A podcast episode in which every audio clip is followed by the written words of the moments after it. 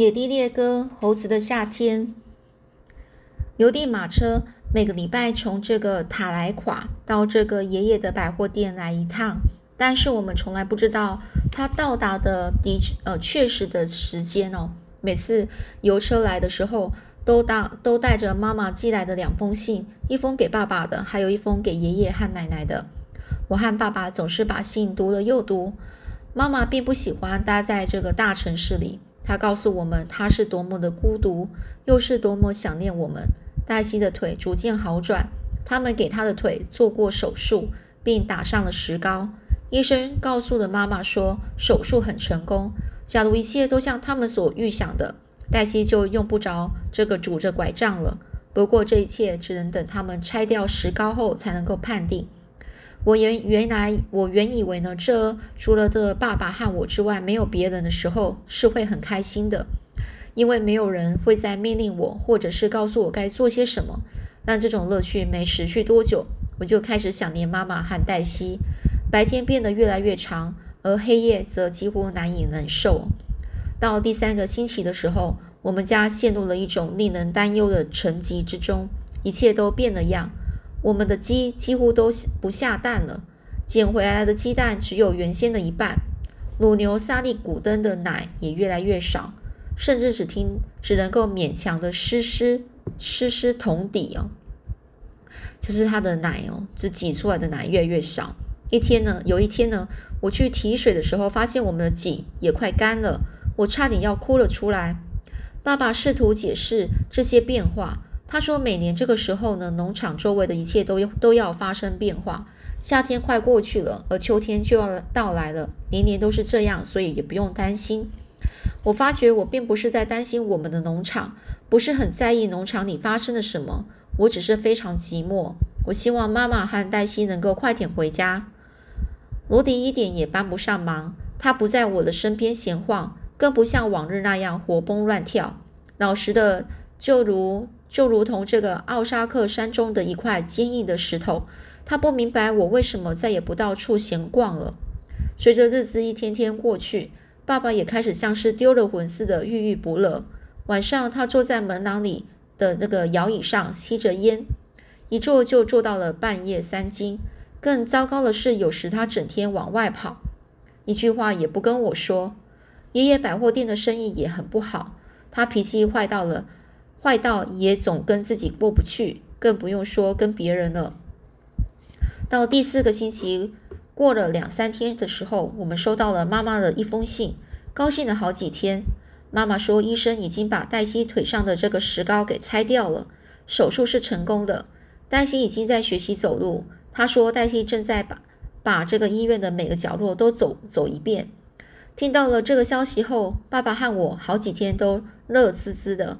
可是没过多久，那孤独感又再次的笼罩了我们的心头，好像比我们原来所经受的那种感受还要强烈十倍。漫长而难以忍受的六个星期过去了，我们家里仍然是死气沉沉的，这让我感到有点可怕。于是我千方百计的找事做，我随时都把妈妈那苹果园的野草给除掉，清了这个库房，甚至还把地板地板啊扫了又。一遍又一遍，奇怪的是，我居然没把那地板给扫穿哦。我忘不了那匹小花马，几乎没有一天不再想它。哦，没有一天不想它哦，就是他每天都想它。我做了许多的噩梦，在梦中呢，我要么是闻其声而不见其面，要么就是能见其面却又无法用手摸到它。哦，也就是说，在梦中哦。他有听到这个小花马的声音，但是他看不到小花马在哪里。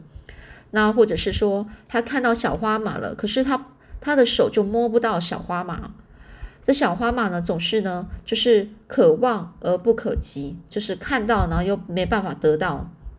我看见这小花马的幽灵呢，好像缓缓慢的移动着，微风呢吹拂吹拂着它的尾巴和这个马马鬃哦，就是它的马鬃鬃毛哦。有时候呢，我就试图拼命的去抓住这个小花嘛，但就是抓不着啊！唉，我离它那么近了，近的几乎能够用手摸到它了。可是这时我就醒了，这可真是叫人伤透心呐！一天下午呢，我就拿着一把扫把，提了一桶水到黛西的游戏室去。我在那里呢做了一次大扫除，并给他的花都给浇了水。我发现那个葡萄藤做的十字架上缠着一些锡箔纸，被风雨吹打的都散了。我把它重新缠在这个十字架上时，想起了那位山神爷。我眼呢，眼睛是含着泪水，跪倒在这个十字架前，请求他给予帮助。我就说：“山神爷，我知道你在这的某个地方。黛西说你常在这附近的。他说你能够看见和听见山里发生的每一件事。我希望你今天能够听到我的请求，请你把我妈妈和黛西送回家吧。我想他们都想要，哦，就是我想他们都想要，都想疯了，都要疯了，都要想疯了。就是说他真的很想他们呢。我看我再也忍受不了了。”如果你为我做了这件事，我就答应你，只要我活着，我就可以，我就永远做个好人哦。那山神爷肯定认为我确实需要帮助。第二天，令我惊奇的事就发生了。那是幽暗的黄昏时时候，我和爸爸正在我们家门廊坐着，罗迪是趴在我身边。多了数不清的萤火虫，这时开始跳起舞来了。萤火虫闪闪烁烁。好像远方灯塔上小小的亮光一样，一明一暗，一明一暗的。当我看见罗迪竖着耳朵，抬起头往这路上张望的时候，我说：“爸爸，有人来了。”爸爸在椅子上噎动了一下，说：“我什么也没听见呢。”我就说：“我也没听见，爸爸。”但是罗迪听见了。随后呢，我们听到了马具的叮当声和马蹄的哒哒声。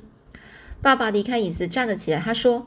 真是奇怪，这么晚了，谁会来这呢？来的是爷爷，他那四轮马车一溜烟的跑来，停在我们家门前。爷爷一下就下车，然后呢，就说了起来，哦，忙不已的就说了起来哦。他就说，邮差一到百货店，我就要我就要来这里了。可是我就是离不开百货店，一堆又一堆的客人要来买东西。他走过来，递给爸爸一封信。他说：“爸爸就说，哦，他走过来哦，哦，递给爸爸一封信。然后爷爷啊，爷爷走过来，把那个就把信啊交给这个爸爸。然后呢，爷爷就说，他们明天就回来了，是坐中午的火车。他给我们的信就是这么说的。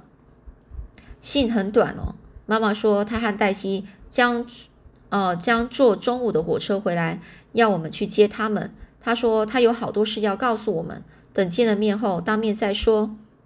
我知道我高兴的就要大喊大叫了，所以我就跑回我自己的房间，一下子窜到床上，我把脸呢是朝下埋了一个枕头中，说：“谢谢你那山神爷，我一定会遵守我的诺言的。”那天晚上我睡得不好，半夜里老是醒来，而爸爸肯定是根本没睡。我每次呢醒来的时候，都听见他在屋里来回走动。第二天早上，爸爸天还没亮就起来了。他打开门，让罗迪进了屋。罗迪飞也似的跑到我的房间，跳到我的床床上。我想要钻进被他哦，我想要钻进被窝也不行。罗迪用爪子扒开我的被子，在我的脸上乱舔。整个早上，爸爸和我都在忙着杂活。罗迪呢，紧紧的跟着我，以至于我都很难走动。有几次，我差点踩到踩在他的身上，甚至。我们在吃早饭的时候，他也是，哦，就是趴在我的脸对面的这个地方哈。这罗迪呢是扭动着身子，哼着鼻子，呜呜的发出了哀怨声，大尾巴也不停的摇摆。爸爸就笑着说：“这老猎狗怎么啦？他这样子太有趣了。”我就说：“他知道我们要去什么地方，他在求我们让他一起去呢。”爸爸就说：“嗨，我们当然得带他去啊，我们不能把他扔在这里。”那样他非死在这不可。我们只要用这条绳子拴着他就好了。罗迪高兴的活蹦乱跳，他呢就窜进前屋转了一个弯，接着飞快的穿过了厨房到门外去了。他绕着他的窝跑了一圈，然后回到里头坐在那里，伸着脖子猛叫了起来。我觉得房子呢都快被，呃，都快要让他给震塌了。哦。那爷爷呢？和呃，这个爸爸呢，又和我笑了又笑哦。这是妈妈和黛西离开之后，我们第一次笑得这么开心。我们到达车站的时候，爸爸赶着车在车车站后面转了一圈，然后把骡子拴到了拴马桩上，让他照料骡子和车的时候，当他站在照料骡子和车的时候，我拿出了绳子绑在罗迪的颈圈上。爸爸朝着一群正在谈话的人走去，和他们聊上了。在爸爸和他们交谈的时候，我牵着罗迪沿着铁道溜了起来。这是我第一次在铁路的铁轨上走，我觉得挺好玩的。为了不甘示弱，罗迪也在铁轨上面走了起来。当我听到远方响起汽笛时，我和罗迪便跳出了铁轨。火车正从这个另外一个方向开过来，我们急忙跑回了车站去。我以为我以前呢是从来没见过火车，现在要第一次看，现在是第一次看见它了，使我激动万分。这个离车站大约五百码的地方，铁轨有个转弯。我屏住呼吸，就盯着这个远转弯处，边等边注视着。铁轨开始轰隆轰隆作响，大地的大地也是也跟着颤抖起来。随着一阵铃声和滚滚的黑烟，火车头出现了在转弯处。罗迪看着那又黑又大、发着这个隆隆作响的这个火车头向他直奔过来时，他害怕极了。他想要钻到我的两腿中间，可是我没让他钻哦。罗迪肯定是怕的厉害啊，他简直都不知道自己在做什么。他背上的毛整个竖起来了，然后呢，呲呲着牙在大声咆哮。他想要挣脱我手中的绳子，冲着火车狂吠起来。我听见背后有人在说：“要是那孩子松开那猎狗，我看他总会被火车给砸死啊！”这周围的人都笑了起来。火车进站的之前呢，突然拉响了汽笛，我突然又吓了一跳，这又是我一生中第一次听到这样的声音。汽笛声把罗迪吓得魂不附体，他夹着尾巴，赶快溜回到我的跟前，又要往我那两条两腿中间钻哦。火车的车头呢，伴随着蒸汽嘶嘶的尖叫和刹车吱吱的噪声哦，我们身旁的隆隆的驶过哦，从我们身边呢。隆隆的就开过去了。那巨大的车轮呢，碾过铁轨时的声音震耳欲聋。车头车，呃，车头呢，呃，开过站台一一小段距离才停了下来。一节客车，哦，一节客车的车厢正好停在我们的面前。站台上等候的人们静了几秒钟。车头蒸汽机嘶嘶的喷气的声音呢，清晰的在月台上响着。车厢的门打开了，一个手里拿着一把小脚小脚凳的黑人走了出来。他穿着墨绿色的制服，戴一顶圆形长舌的大盖帽。这是我这辈子见到的头一个黑人啊！我目不转睛的就看着他，他也注意到我在盯着他。他把脚凳放在这个站台上，看看我，然后又看着罗迪。他的脸上露出友善的微笑。他说：“这只猎狗会把动物赶上树吗？”我我就吞了一下口水，说：“是的，先生，他会把动物赶上树。”那个黑人啊，是满面笑容，雪白的那个牙齿呢，闪闪发亮。他说：“这是狗的本能。我小时候也有一只像它这样可爱的猎狗。我还记得那条狗，我们在一起时非常有趣。我喜欢那个黑人，我能断定他喜欢孩子们，也喜欢狗。”两个牛仔呢，就先下了车，他们肩上都背着马鞍子。接接着下来是两个小贩，小贩是卖东西的，他们每个人都带着两个手提箱。随后下来是一位又高又胖的妇人，她身后呢簇拥着大约有十一到或十二个小孩子，他们是那么吵闹，就好像每个人都在大声嚷嚷。这个女人呢就催促吆喝这班孩子。后来呢，我看见的。妈妈和黛西出现在车厢门口。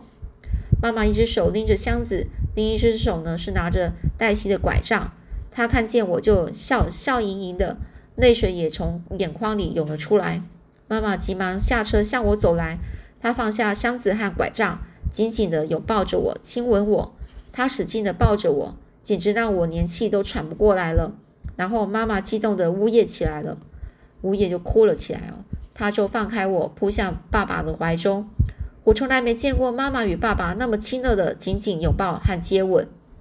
黛西是坐最后一个下车的，她一直站在车厢门口注视着我。她带着车箱子和一些绷带。我还从来没见过他笑得那么温柔和亲切。他那蓝色的眼睛呢，明亮的就像是在阳光中飞飞行的蓝知更鸟。两大滴泪珠呢，慢慢的在他的脸脸颊上啊，给滚下了，嗯，滚下了，他的泪水就从脸颊上滚了下来，好像有一种看不见的力量，让他的眼睛啊，然后眼泪呢流到了半路就停在那里了，哦，也就是说，好像有一种看不见的力量，让他的眼睛眼泪流到一半停在脸颊上。我的目光呢，是从这个黛西的脸上往下移到她那条有毛病的腿上。我吸了一大口气，然后呢，就瞪着，简直不敢相信自己的眼睛。黛西一点也不瘸了。我从他这条看到那条腿，哦，这条腿看到那条腿。假如我过去不知道他哪一条腿有毛病的话，那我就永远也猜不出来。他的两条腿已经没什么区别了。我站在那里就看着黛西的时候，我知道我永远也不会因为放弃小马而遗憾了。我的妹妹再也不瘸了，这是非常值得的。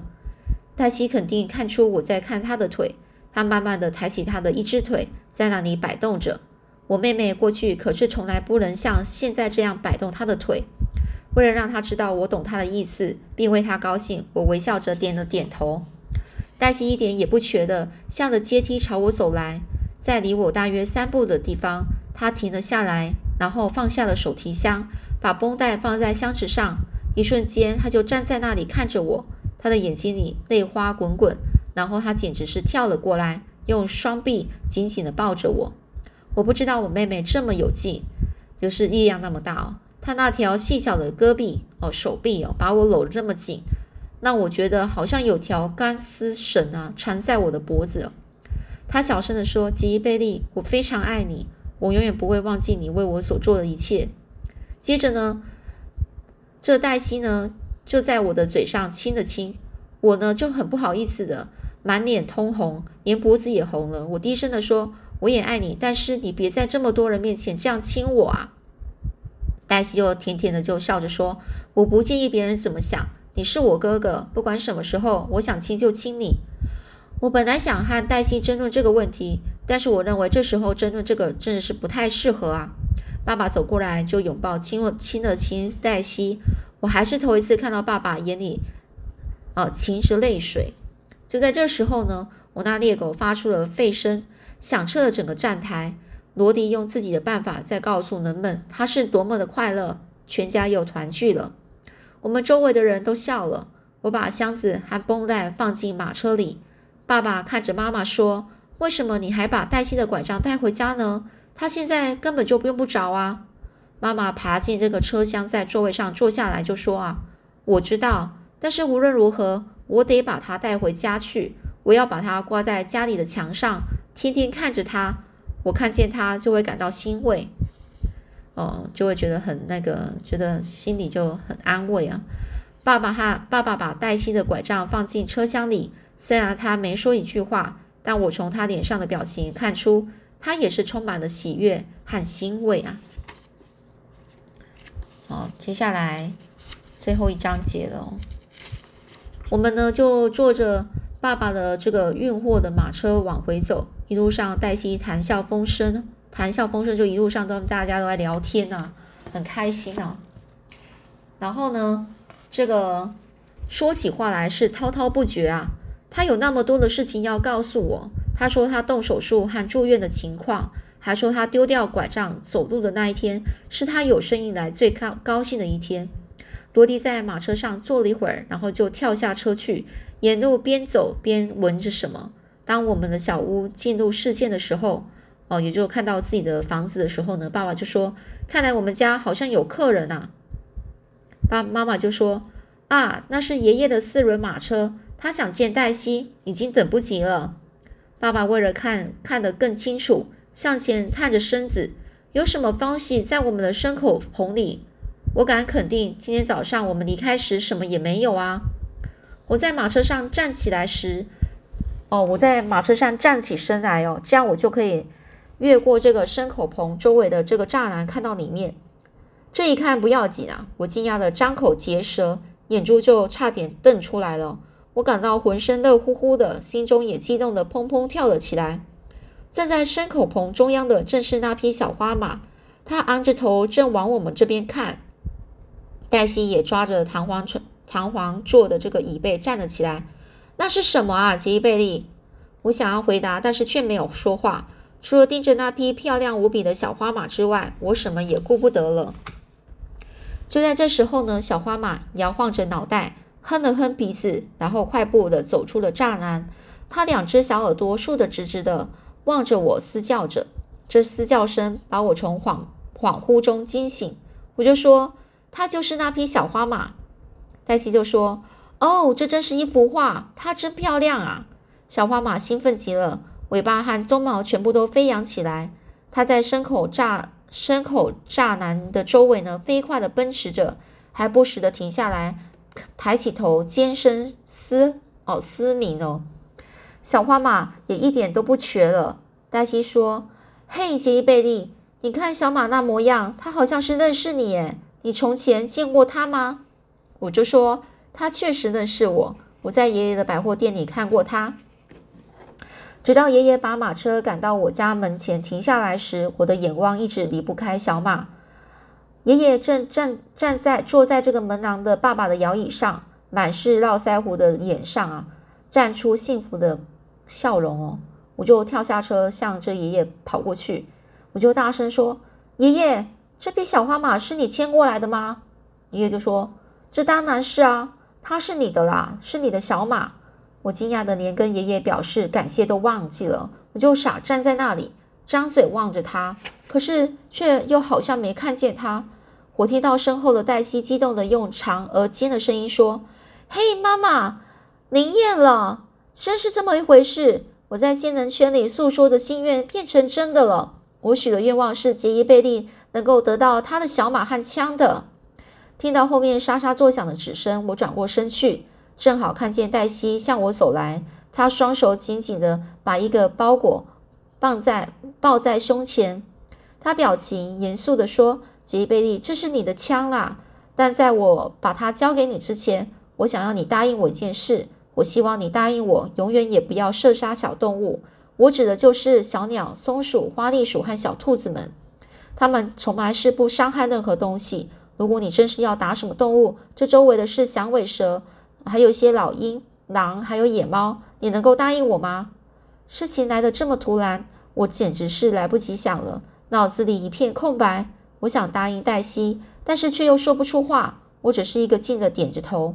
黛西说：“别光点头啊，吉伊贝利，我希望你能大声的说出来。”我深深的就吸了一口气，说：“好吧，黛西，我答应你，我永远也不会再伤害那些小动物了。”黛西把包包裹呢就递给我的时候，笑着说：“我和妈妈走遍了奥克拉荷马城去找这支枪，我认为这就是你想要的那种。”我的手颤抖着撕开了包装纸，我的枪就在里面，是一支汉密尔顿牌的这个单发枪，正是我一直盼望能够得到的那种。我翻来覆去摆弄着这支枪，我的手顺着那浅黑色的胡桃木枪托，哦，木枪托。木枪托就托着那个，就是啊，托用手托着的地方哦，呃，撑住的地方，光滑的这个金属枪管来回的抚摸着。然后呢，我把这个枪托顶在这个肩膀上，然后呢，向着栅栏上的一根立柱瞄准。我正在那里望着牲口处牲口棚的小马，手中还拿着那只对着一个乡下孩子来说要算是他最宝贵财富之一的枪。小马正站在那里，把头伸出栅栏看着我。他昂首嘶鸣嘶叫着，开始用蹄子刨地。在我们家的门廊里，安静的可以听见蚯蚓的蚯蚓爬动的声音。我的脑海开始开始的就是闪现出一幕幕的景象。我我看见了黛西的游戏室和他所拥有的那些宝贝。他用锡箔哦裹着这个葡萄藤做的十字架，用。奥沙克山区暗红色粘土捏的耶稣基督的脸，我看见马口铁罐里栽种栽种着这个鸡冠花、紫罗兰，还有雏菊之类的野花。我还看见了仙人圈，并想起我跪在那雪白的圆圈中央，曾经诉说过的愿望。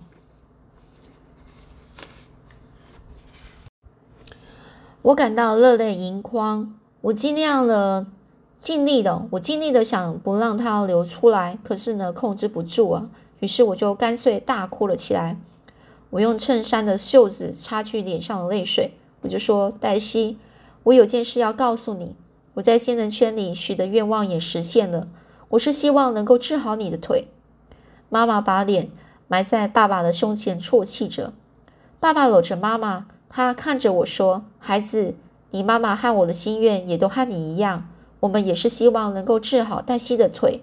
我们的愿望都实现了。”爷爷轻轻咳了一声，然后他清了清嗓子，他从椅子里站起来说：“你们知道，我和你爷爷，我和你奶奶，哦，这爷爷说的，我和你奶奶刚到山乡来的时候，走了许多地方。自从开了这个百货，哦，哦，走了很多地方哦。自从开了百货店后，我就没再去更多的地方了。但是从今天起。”我要踏遍这里整个山区和河边的洼地，哪怕走到了天涯海角，我也得找找着一个仙，找到一个仙人圈啊！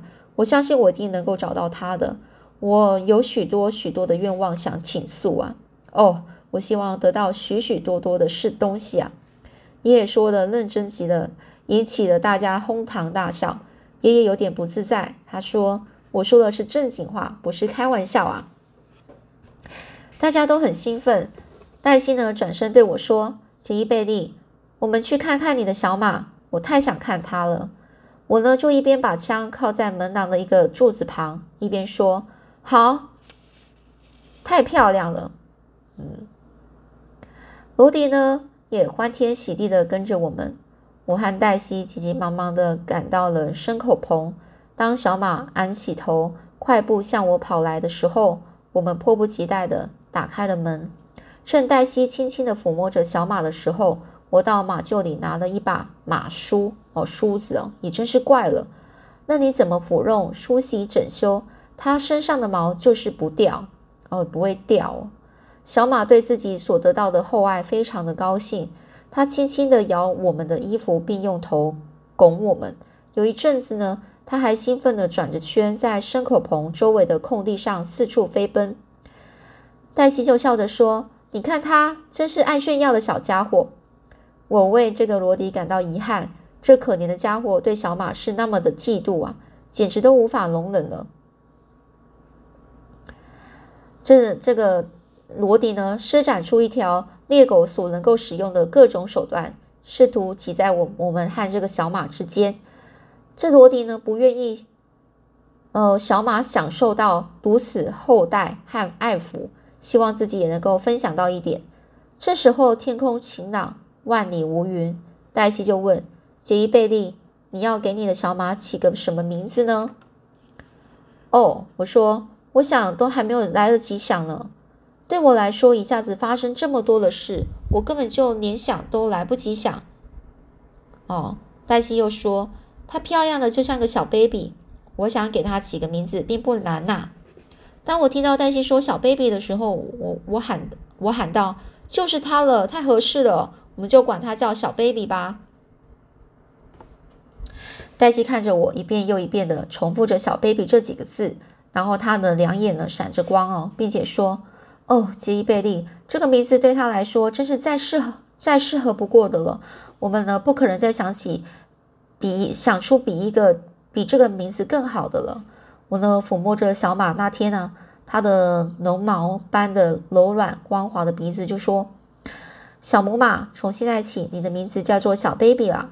将来总有一天，我会写本故事，然后呢，就讲讲我是怎么得到你的。”我就说：“黛西，你要不要我弄个马鞍来呢？这样的话，你可以做第一个骑骑手，骑手就其他的。”黛西说。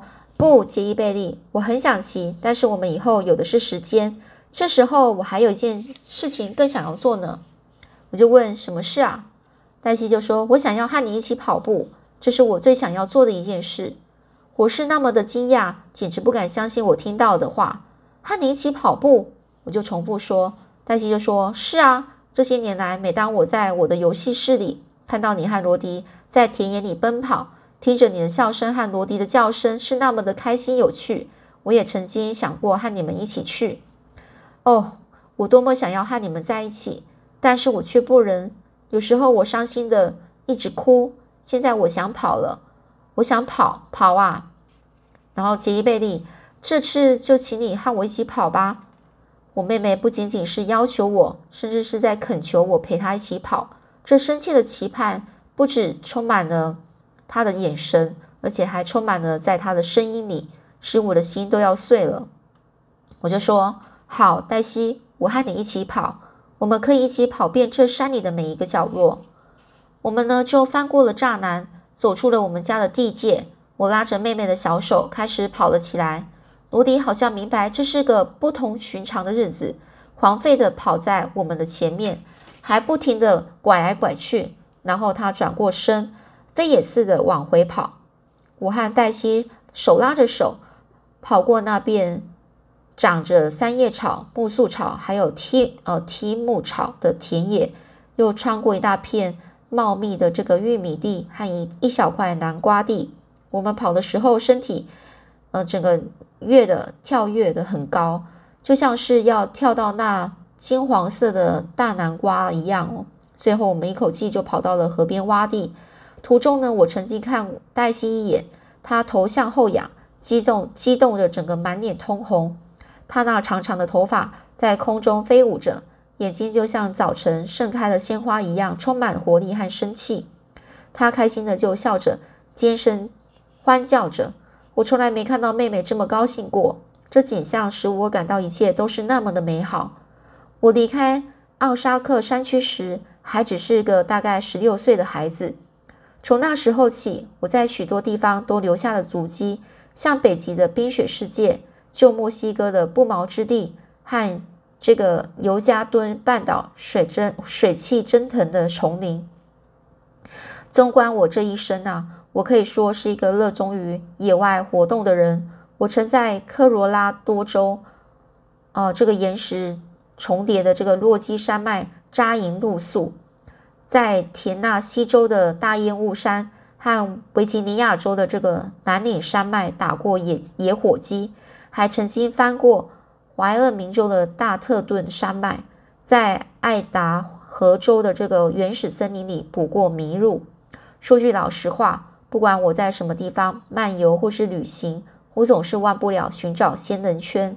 虽然我从来没有找到过，但我仍然抱有希望，并且在坚持的寻找。假如真的有那么一天，我能够见到那雪白的仙人圈，我将走到它的中央，然后跪下来讲述我的愿愿望，一个愿望。在我的心中，我是多么的虔诚的哦，相信那奇异的仙人圈传说啊！好，这超过讲了半小时了，哦，在这一本呢就这样结束了，是很感动的一本书哦。然后呢，里面呢充满了，嗯，就是。这种原野啊，山坡、原野、原始自然的一个一个景色的那种，你一直会有那种想象图哦。还有最喜欢就是那只猎狗了。好，今天就分享到这里，我们下次再继续说别的书喽。